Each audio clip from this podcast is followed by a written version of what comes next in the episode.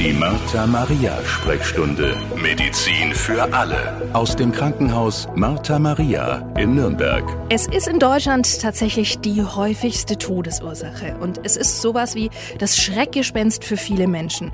Etwas, das vielen einfach ganz, ganz große Angst macht. Der Herzinfarkt. Fast jeder kennt jemanden, der schon mal einen Herzinfarkt hatte.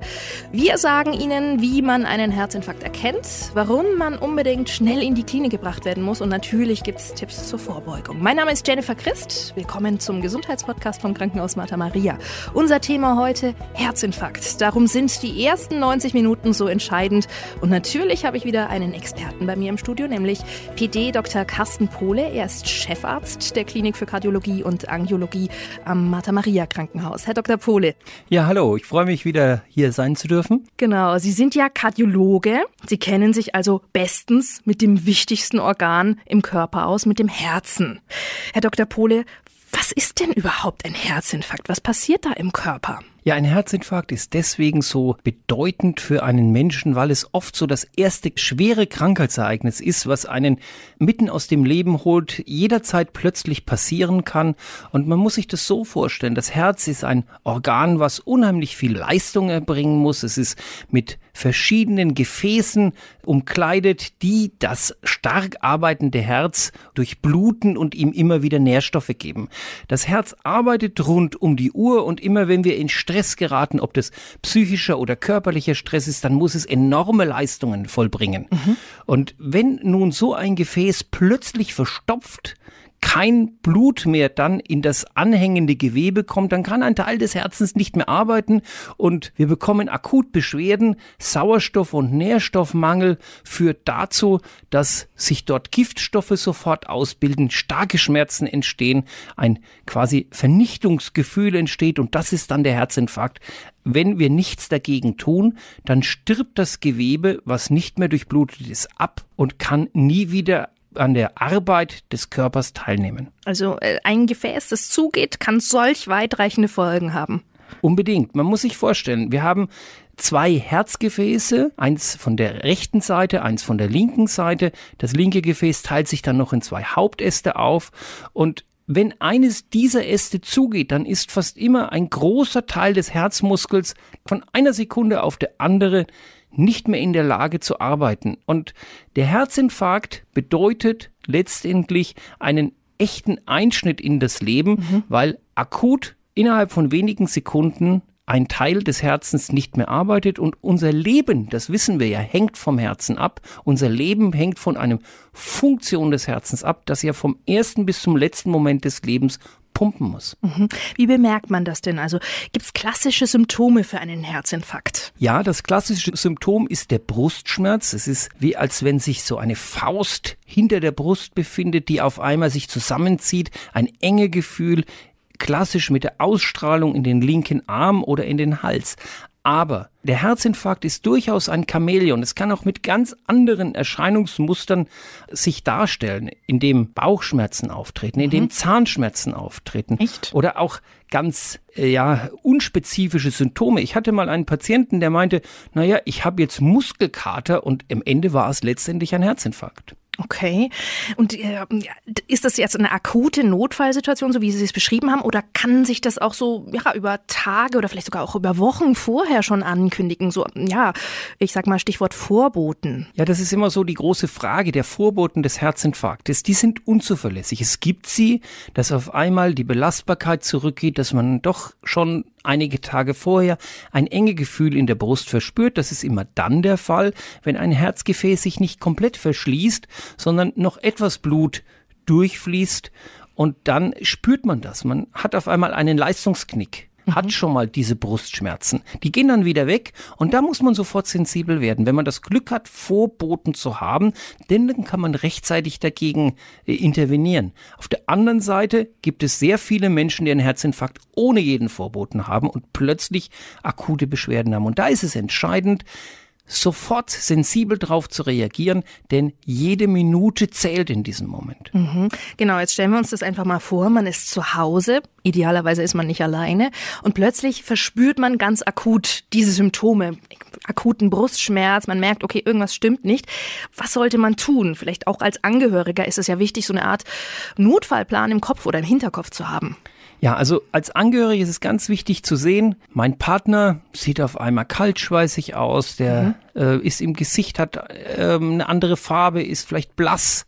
Und wenn man ihn dann fragt, was ist mit dir los? Und er dann antwortet, ich habe Beschwerden auf der Brust, dann sollte man auf gar keinen Fall sich denken, ah, ich bin mir nicht sicher, ich reagiere jetzt lieber nicht, sondern mhm. man, es gibt da kein falsch reagieren, sondern wenn solche Symptome auftreten, dann den Rettungsdienst sofort verständigen. Die Kollegen kommen gerne und überprüfen das und manchmal sind es ja auch ganz harmlose Gründe, dann muss man nicht sofort ins Krankenhaus. Aber wenn der Verdacht sich erhärtet, dann wird der Patient sofort ins Krankenhaus mitgenommen und es wird meistens schon das Krankenhaus informiert in dem Moment, wenn der Patienten ähm, Rettungssanitäter Kontakt eintritt, damit wir sofort für eine Therapie des Herzinfarktes bereitstehen. Ach so, da kriegen Sie im Krankenhaus Bescheid. Achtung, Leute, da kommt jemand, äh, der könnte einen Herzinfarkt haben. Ja, wir haben hier in, in der Metropolregion ein Herzinfarktnetzwerk, in dem wir diese Abläufe sehr genau eingeübt haben, wenn der Rettungsdienst zum Patienten kommt und die Diagnose Herzinfarkt als Verdachtsdiagnose stellt, dann wird das EKG, was dort aufgezeichnet wird, schon per Funk quasi in das Zielkrankenhaus übertragen. Das mhm. liegt uns vor. Wir beteiligen uns dann schon an der Diagnosefindung, sagen, ja, wir sehen das auch so. Das ist ein Herzinfarkt.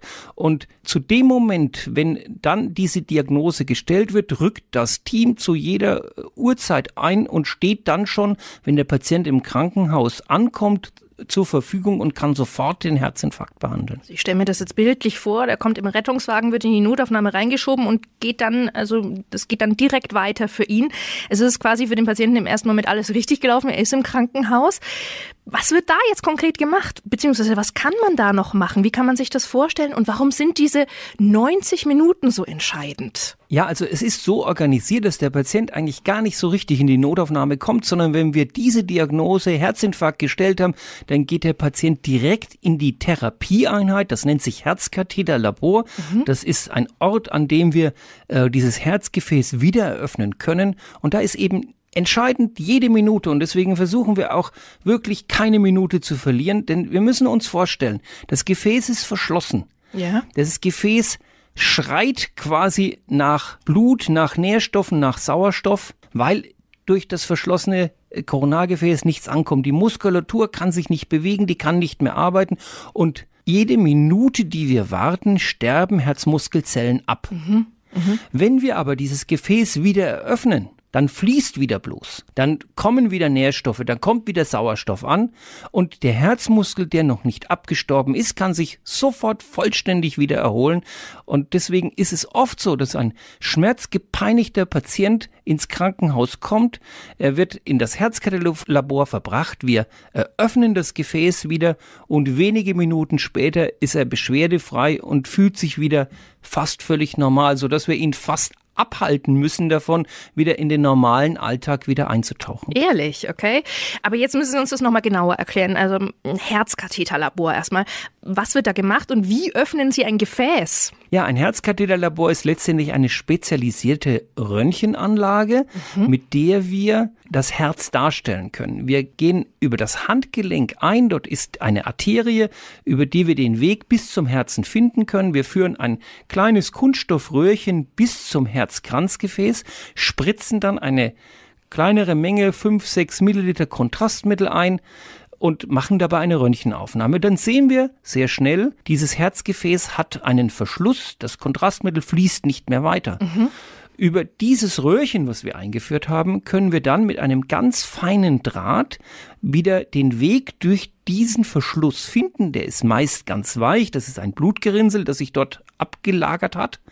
Und können über diesen dünnen Draht dann unser Werkzeug einführen. Unser Werkzeug sind Ballons, dünne, ganz kleine Ballons von ein, zwei Millimetern bis fünf Millimeter Durchmesser, die wir dann mit Flüssigkeit füllen und dieses Blutgerinnsel wieder äh, an die Seite, an die Wand schieben. Dazu geben wir Medikamente, die diese Gerinnselanteile wieder auflösen, damit schnell wieder ein normaler Blutfluss hergestellt werden kann.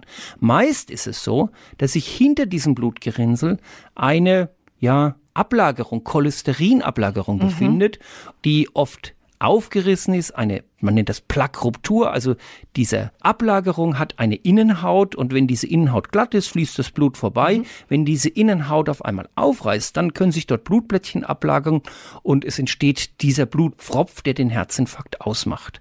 Und damit diese Stelle nicht weiter offen im Gefäß liegt, setzen wir einen sogenannten Stent. Das ist ein Gitter, was auf einen Ballon aufmontiert ist und in die Wand gepresst wird, damit in die Arterienwand, in die Arterienwand gepresst wird, damit das Gefäß dauerhaft offen bleibt. Mhm. Und der Patient, äh, ist der da in Narkose oder wie kann man sich das vorstellen? Der Patient verspürt interessanterweise gar nichts davon.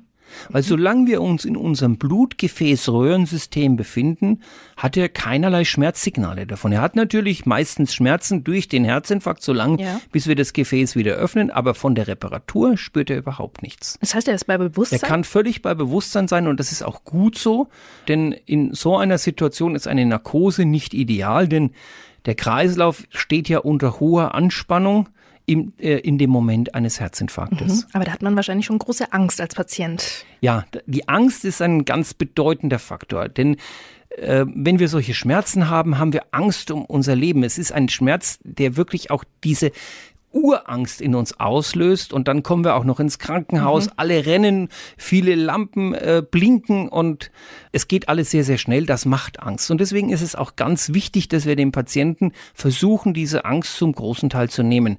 Er bekommt dafür schon vom Notarzt ein Schmerzmittel, das ist in der Regel Morphium, weil ähm, dieses Morphin im Gehirn wirkt, im Gehirn Angst nimmt, aber auch innere Ruhe schafft ah, okay. und damit äh, das ideale Medikament ist, um den Patienten dann in einen besseren, auch seelischen Zustand mhm. zu bekommen. Dass man das Ganze irgendwie ertragen kann. Genau.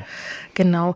Ähm, würde man jetzt also nicht den Notarzt rufen und nicht ins Herzkatheterlabor kommen, würde man nach einem Herzinfarkt versterben. Das muss nicht immer so mhm. sein, aber das ist genau das große Problem, warum Sie, Sie haben das vorhin anfangs gesagt, den Herzinfarkt immer noch als Todesursache Nummer eins finden. Das passiert zu allererst, wenn man zu lange wartet. Mhm. Die allermeisten Menschen, die versterben an einem Herzinfarkt, sterben außerhalb des Krankenhauses, weil sie nicht rechtzeitig den Notarzt alarmieren. Klassisch ist dann der sogenannte plötzliche Herztod bei einem Herzinfarkt, dass man nachts ins Bett geht und früh nicht mehr aufwacht. Mhm.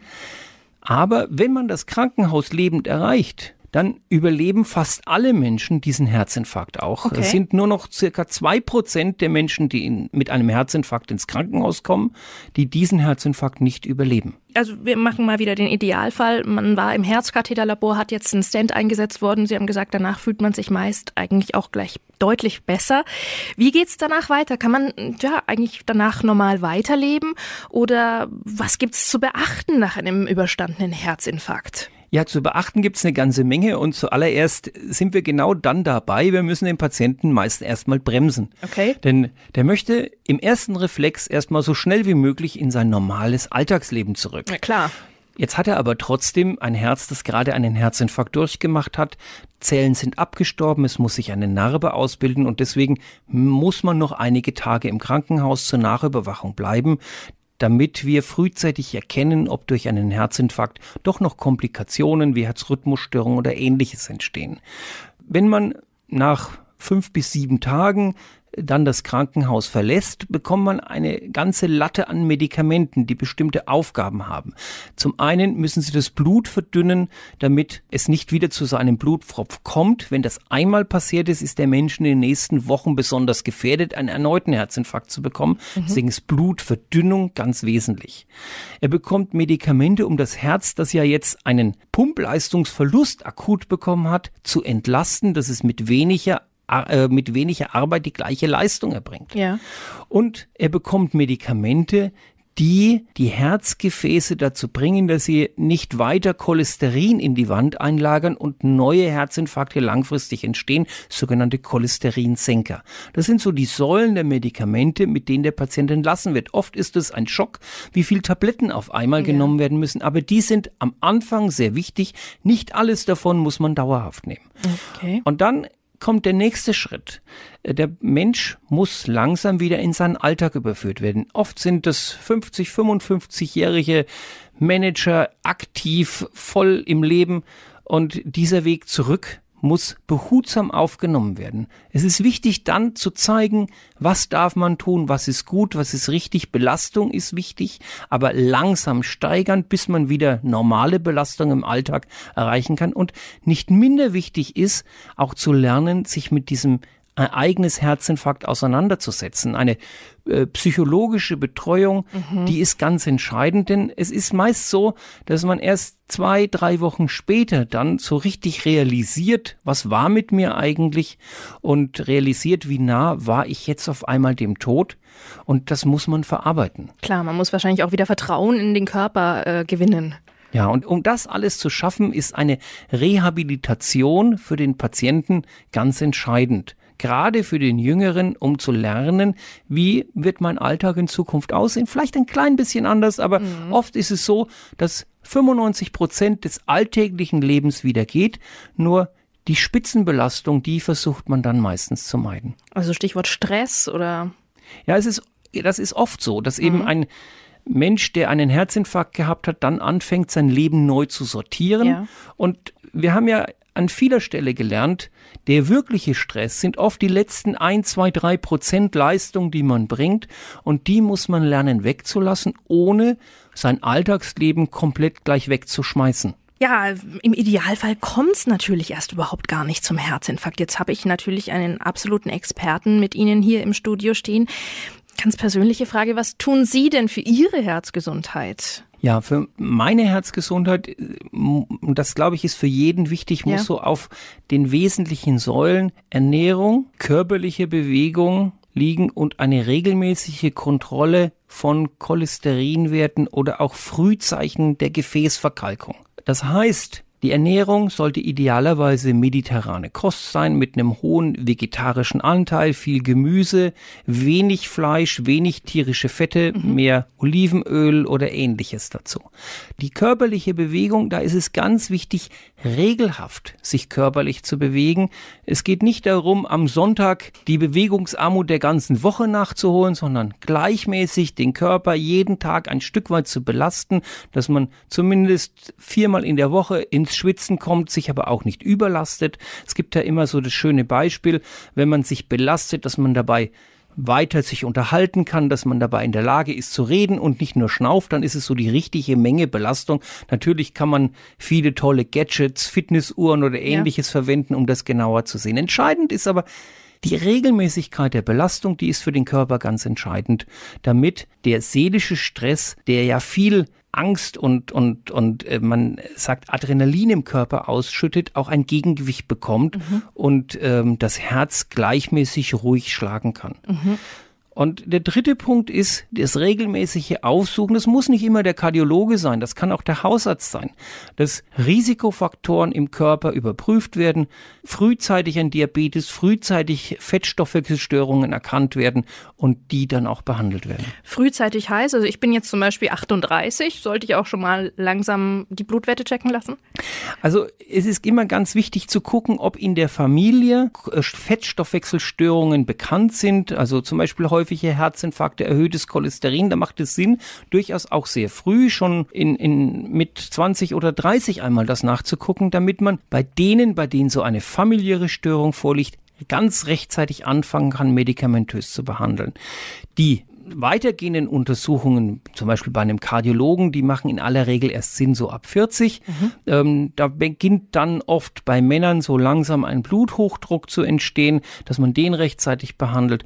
Frauen sind ja oft bis zur Menopause geschützt vor erhöhten Blutdruckwerten. Da ist es dann erst meistens mit 50 notwendig, dass man sich da regelhaft untersuchen lässt. Alles klar. Vielen Dank an Herrn Dr. Carsten Pohle, Chefarzt der Klinik für Kardiologie und Angiologie am Krankenhaus Martha Maria in Nürnberg. Also ich finde es wirklich unglaublich wichtig, für das Thema Herzgesundheit zu sensibilisieren, aber eben auch diesen Plan B im Hinterkopf zu haben, sei es als Betroffener oder eben als jemand, der zufällig auch anwesend ist in einer Notfallsituation. Vielleicht konnten Sie für sich ja den ein oder anderen Tipp mitnehmen. Danke, dass Sie sich die Zeit genommen haben für unseren äh, Gesundheitspodcast, die Martha Maria Sprechstunde Medizin für alle aus dem Krankenhaus Martha Maria in Nürnberg. Und wir freuen uns, wenn Sie auch nächstes Mal wieder reinhören. Dann mit einem frischen neuen Medizinthema für alle. Und bis dahin eine schöne Zeit und bleiben Sie gesund. Die Martha Maria Sprechstunde Medizin für alle. Der Podcast aus dem Krankenhaus Martha Maria in Nürnberg.